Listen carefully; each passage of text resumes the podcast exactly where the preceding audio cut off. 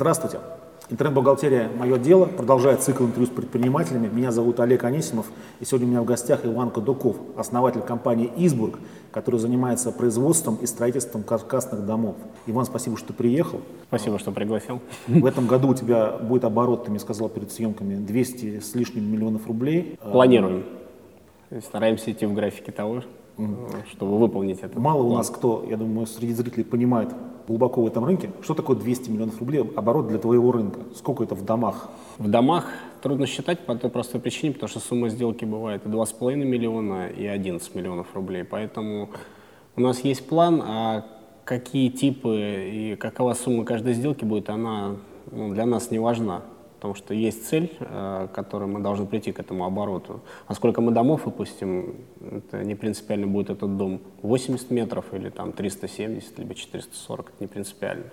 Средняя сумма сделки по прошлым годам 3,5-4 миллиона, если это перемножить, то это 55-60 домов.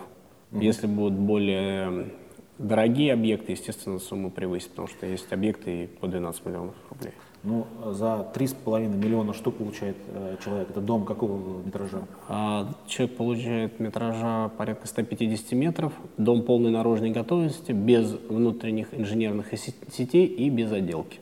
Получается дом под чистовую отделку. Фактически э, ты производишь э, вот эти каркасы, да, которые потом приводятся а, каркас производится на производстве. Угу. Начнем полный процесс. Э, расскажу. Значит, происходит что? А, есть архитектурный проект, дальше существует конструкторская документация. Если типовой проект, то конструкторская документация у нас всегда готова. Если это не типовой проект, разрабатывается конструкторская документация, и э, дом в, домопро... в домопроизводство идет чуть позже, ну, с задержкой на месяц, так как требуется изготовление конструкторских чертежей.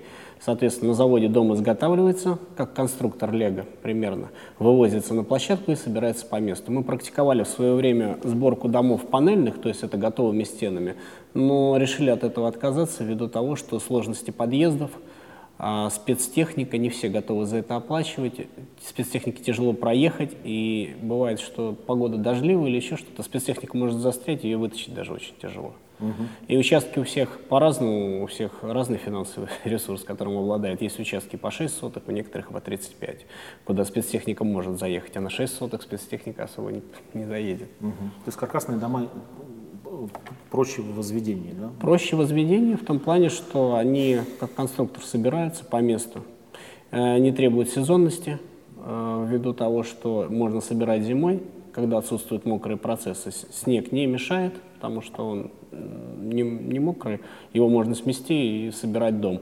Единственное, что нужно фундаменты заливать в, в теплое время. Мы практиковали заливку фундаментов и зимой, но это дополнительная стоимость к объекту по той простой причине, что нужно прогревать фундаменты. Это прогревочный кабель, и не везде есть ресурс, э, такой как энергетический, для прогрева этого кабеля, потому что он требует 32 киловатта минимально. Приводится специальный генератор и прогревается. Угу. А кто или что твои основные конкуренты? Такие же компании, которые занимаются каркасными домами. Э, все работают в разном сегменте, мы работаем в среднем и чуть ниже среднего. Мы в премиум не идем, специфический продукт, нужно более долгие сделки будут, потому что там много хотелок у клиента, я их так и называю, потому что все меняется на ходу, это надо переделывать, и за это клиент просто должен добавочную стоимость давать, потому что этим должны заниматься менеджеры, они должны уделять ему время, согласовывать каждый нюанс, вот. У нас э, все в основном процессы, они прописаны, э, продукт стандартизирован, то есть мы используем одного типа, одного типа и ту же доску, используем там один и тот же утеплитель, пароизоляцию, мембранную изоляцию, там кровли пару видов и все. И краска, там, Курилы, допустим, или Технос. Достаточно качественные продукты, из которых там, с цветовой гаммы клиент может выбрать себе тот или иной рал для дома. Ну, также применяем штукатурку для отделки домов там, и японские панели. Вот. Клиент, э, когда у нас приходит, он может это все выбрать и увидеть, ввиду того, что у нас два шоурума в городе Санкт-Петербурге. А один стоит на Приморском шоссе поменьше, а второй стоит на Выборгском шоссе. Действующие шоурумы, в которых вы можете прийти и почувствовать себя как дома. Угу. Там... А почему японские панели и краска финская? У нас что, не могут панели произвести и краску в стране? Пока не могут. В чем проблема? Как и дома финны производили, а мы не можем. Мы попытались э, сделать и делаем достаточно успешно, спрос на них есть. А у нас что? Отсутствует контроль качества, как всегда. Угу. И пытаемся что-то сэкономить что приводит к некачественному продукту. В России достаточно масса продуктов, которые мы можем производить и также использовать, но должен быть стандарт и качество должно быть. И мы должны это следить и выполнять свои обязательства. Но неужели в такой большой стране, где столько талантов, никто не может произвести краску, которая по качеству будет... Пока нет. Это, конечно, парадокс. Это парадокс, да, но это так, как и утеплитель. Мы используем финский парок, пока он будет либо с Финляндии, либо с Эстонии. У нас построили завод э, в Твери, но пока мы оттуда не берем по возможности. Из-за того, что, чтобы соблюдать это качество и держаться на том уровне, потому что продукт должен быть качественным по той простой причине, что мы пускаем высокоэнергоэффективные дома, которые, которые требуют малого потребления энергоносителей. И вообще занимаемся разработкой сейчас э, энергоэффективного дома, практически он пассивный, чтобы не требовал энергоносителей для его отопления. Там минимальные вещи какие-то должны быть. Но этот процесс ну, через полгода уже он будет готов. А эксперимент, конечно, поставим на себе. Сделаем такой дом и посмотрим, как он будет. Он, в принципе, не сильно отличается от наших. Там есть кое-какие увеличения теплотехнических характеристик кровли и теплотехнические характеристики окон. Вот, что ну, делает добавочную небольшую стоимость, но со временем вы эти все расходы окупаете. А, Иван, скажи, пожалуйста, чем твой продукт отличается от бренда? Там, я мало брендов знаю, знаю mm-hmm. Honka. Honka это продукт э, премиум класса, мы работаем в среднем классе и чуть ниже среднего. А Honka в основном занимается на самом деле э, клееным брусом. Они достаточно давно работают, по-моему, с 1958 года. Вот. У них достаточно хорошие объемы, но в России она представлена как премиум-класс. Они делают дома из клееного бруса, строят каркасники не так много. Вот. Но я считаю, что это не наши конкуренты, они там совершенно в других. Средняя там сумма сделки, я думаю, там от миллиона долларов у них да. идет, от 30 миллионов рублей. Поэтому мы в разных, как говорится. Ну и они заточены под такое вот строительство, точное для людей, которые, у них есть определенные желания, и они их, в принципе, выполняют. Но у тебя в каталоге есть э, какое количество объект, э, типов домов? Ну, у нас разработаны разные серии, классика, модерн. Сейчас пытаемся разные делать типы домов, потому что клиент разный, приходит уже молодежь, которая там, молодежь называют там 30-35 лет, у них уже э, другое осмысление, они хотят другие формы видеть, ввиду того, что ездят в Европу, финны там уже строят более такие интересные дома. Вот. Люди, которые 45-55 лет, они хотят обычную двускатную кровлю видеть, ну, как в старой формации, mm-hmm. но в хорошем качестве. Мне кажется, такой должен быть э, в моде такие высокие стекла, да? Да, это есть. Мы делаем достаточно большое остекление во всех домах, потому что всем это нравится. И такое же остекление сделано у нас в обоих шоурумах, потому что когда человек входит, он mm-hmm. видит светлые комнаты, без света. Это достаточно комфортно. Относительно вандализма это делать маленькие окна, я считаю, бессмысленно по той простой причине нет разницы, сломать большое окно или маленькое. С другой стороны, можно поставить роль ставни, если все уж так переживают. Вот. И, во-вторых, наверное, большое окно сложнее сломать. Ну, многие приходят и пытаются, конечно, уйти в это и считают, что окна дают там большие теп теплопотери, отдают. Но это все иллюзия, на самом деле. Если делать качественные окна, то можно получать дома много света, угу. ты жить качественно, считаю. Но ты сейчас работаешь а, только на э, регион питерский, да? Пока регион питерский, да. Прорабатываем выход на Урал, э, по Волжье. Есть интересно, сейчас вот проехал на машине буквально от Новосибирска до Санкт-Петербурга, помониторил рынок, ну, ездил по своим делам, как бы, ну, заехал в интересные города Пермь, Екатеринбург, Тюмень, одни из таких сильных городов, в которых можно развиваться, работать, есть покупательская способность. Эта ниша достаточно еще не занята у нас. И она достаточно ну, долгая в окупаемости, потому что это большой процесс созидания. Составляет, потому что срок э, принятия решения у клиента занимает от полугода до трех лет. У нас клиенты приходят, которые три года назад у нас были в шоуруме, угу. и вот только сейчас заключают сделки. Э, если кто-то сидит в иллюзиях, что он откроет компанию, и все придут и сейчас начнут заключать сделки, далекая иллюзия. В Москве, я смотрю, очень много рекламы дают компании типа «Зодчий». Да. Э, она строит э, такие деревянные да. Ну, у них, они в своем сегменте. Но это сегмент более низкий, да, чем... Пойми, что э, Зодчий там строит дома из бревна, мы строим из каркаса.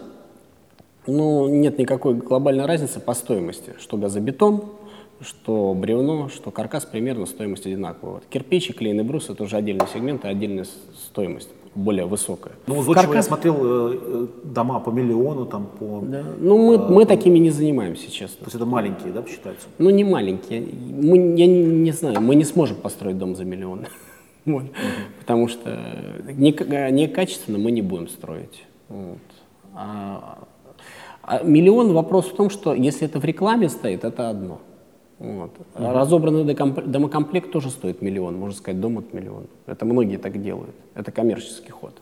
А потом стоимость А потом сборки... стоимость сборки, стоимость кровли, стоимость окон, внешней отделки и покраски, вот у вас получается все равно где-то 3 миллионов получится. Это маркетинговый ход, не более того. Большинство. Большинство это многие так работают, и когда приходят в нашу компанию там, и говорят, там дом стоит столько, я всех прошу приходить со, со сметами, желательно с открытыми, что в эти деньги включено.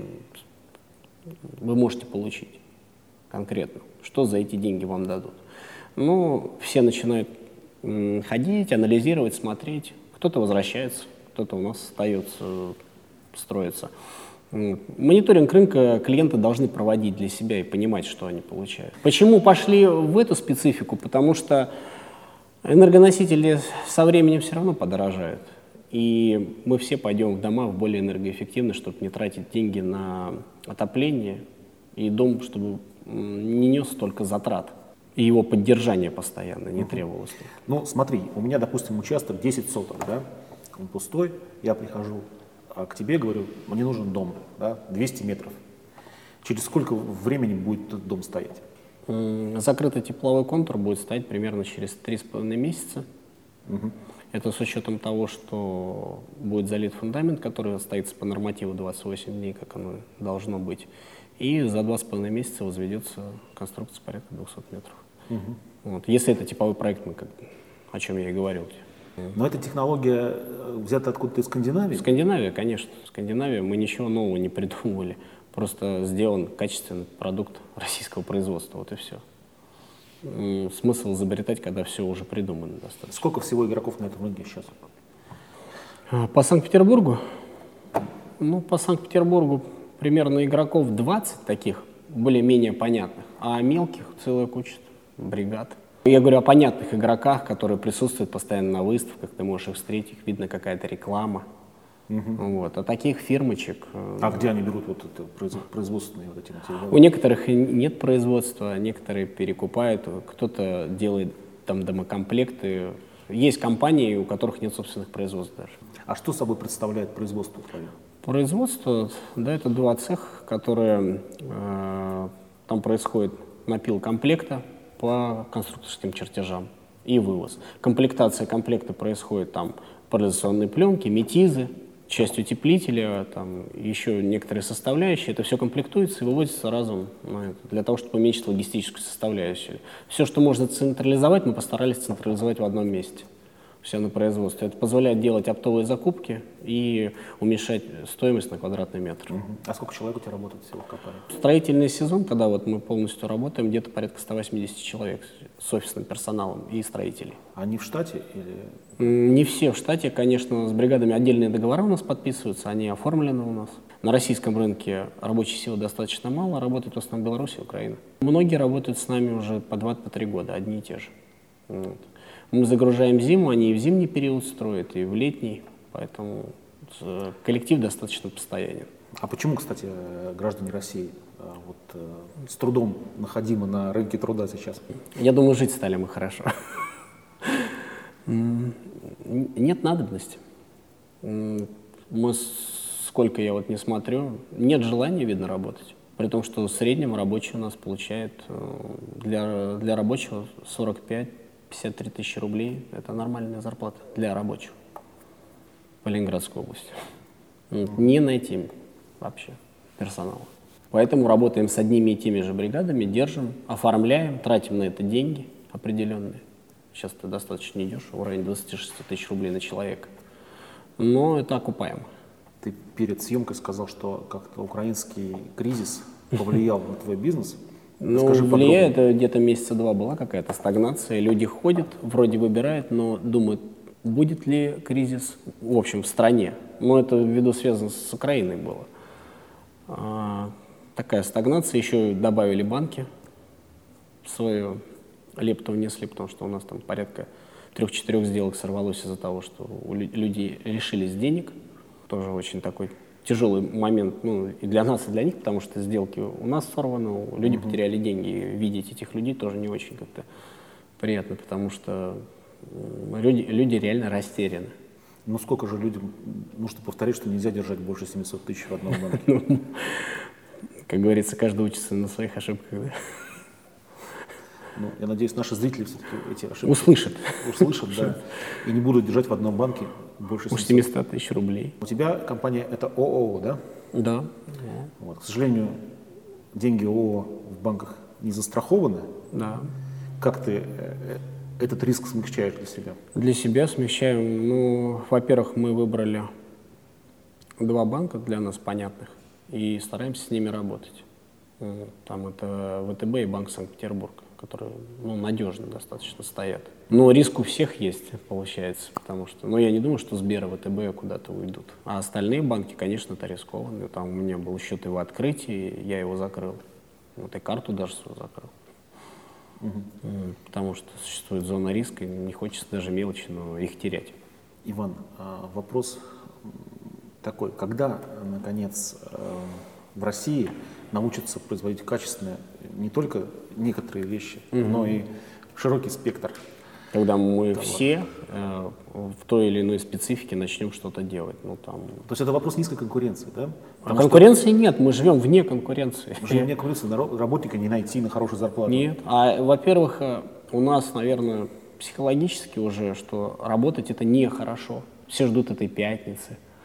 6 часов вечера, чтобы с этой работы убежать. Ну, люди не получают удовольствие от работы. Я работаю в субботу и воскресенье, и мне когда задают вопрос, что это не, ну, нормально ли это, я говорю, это нормально. Вот. Люди не получают удовольствия, они считают, как будто работа это какая-то каторга для них. Вот. Она нужна для того, чтобы есть, пить и еще что-то, какие-то свои вопросы решать социальные, сходить в ресторан, там еще что-то, а никакого удовольствия они не получают. Но это вопрос конкуренции, то есть если... Если, да, мы будем в более сжатой конкуренции, у нас страна достаточно неплохо развивается, но из-за того, что нет конкуренции, никто ничего не производит. Купит и такой продукт. Вот он плохенький такой, ну возьмут. Найдется тот человек, который его возьмет. Это реально так и есть. Когда начнут спрашивать за качество, вот это очень Ну, твой продукт по сравнению со скандинавским, как сейчас? А он такой же по качеству. Он ничем не отличается, он технологически точно такой же. Мы используем только сухую калиброванную доску.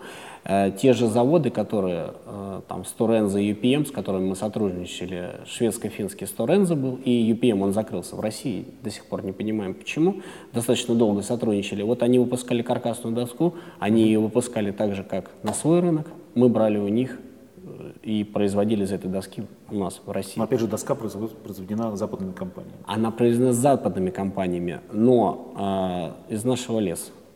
Почему произведено? Потому что заводы достаточно дорогие. А иностранцы готовы инвестировать. У нас не готовы инвестировать такие деньги. Вот, потому что там каркасная доска, она, у нее есть свой технологический процесс. Э, есть распил, там исключен человеческий фактор. А, там компью компьютер принимает решение как распилено будет бревно, чтобы а, доска имела прочностные характеристики свои. Ну, этого никто не знает, но это так и есть. Я сам видел, был на заводе, когда бревно заходит, когда компьютер его просвечивает. И на российском бы производстве сделали четыре доски из бревна. На каркасную доску, вот, допустим, делают, то происходит всего распил трех досок. Потому что они должны правильно распилены быть. Ее маркируют, и она стоит немножко других денег. Поэтому продукт из качественной доски, он стоит дороже. Я говорю, когда начнется у нас жесткая конкуренция, мы начнем нормально работать, если мы захотим. Но опять же, молодежь нынешняя, я не знаю, что она хочет. Но ты видишь какие-то положительные изменения? Честно, не очень вижу, не очень вижу. Все чего-то ждут, каких-то, ну, я не побоюсь этого слова, халявных денег, а их нет. Нужно работать, реально работать нужно и зарабатывать. Урвать где-то, ну, может, у кого-то получится, но у нас миллионы. Все, у всех не получится, надо работать. Вот. А ввиду того, что низкая конкуренция, есть масса ниш, в которых можно работать. Угу. Просто работать качественно. Но ты сейчас видишь какие ниши? Я в своей области вижу в основном. Я ну, рассматриваю сейчас. Я диверсифицировал бизнес, э, у меня были определенные ниши, в которых я там работал. Ну, попытался от них отказаться, потому что надо сконцентрироваться на том, что я делаю, если я хочу компанию довести до российского масштаба. Мне не интересно там внутри города работать, если честно. Просто мы идем в, в таком хронологическом порядке, как у нас прописано. Угу. Там, а почему Урал, а не Москва? А Москва тоже. Москва тоже.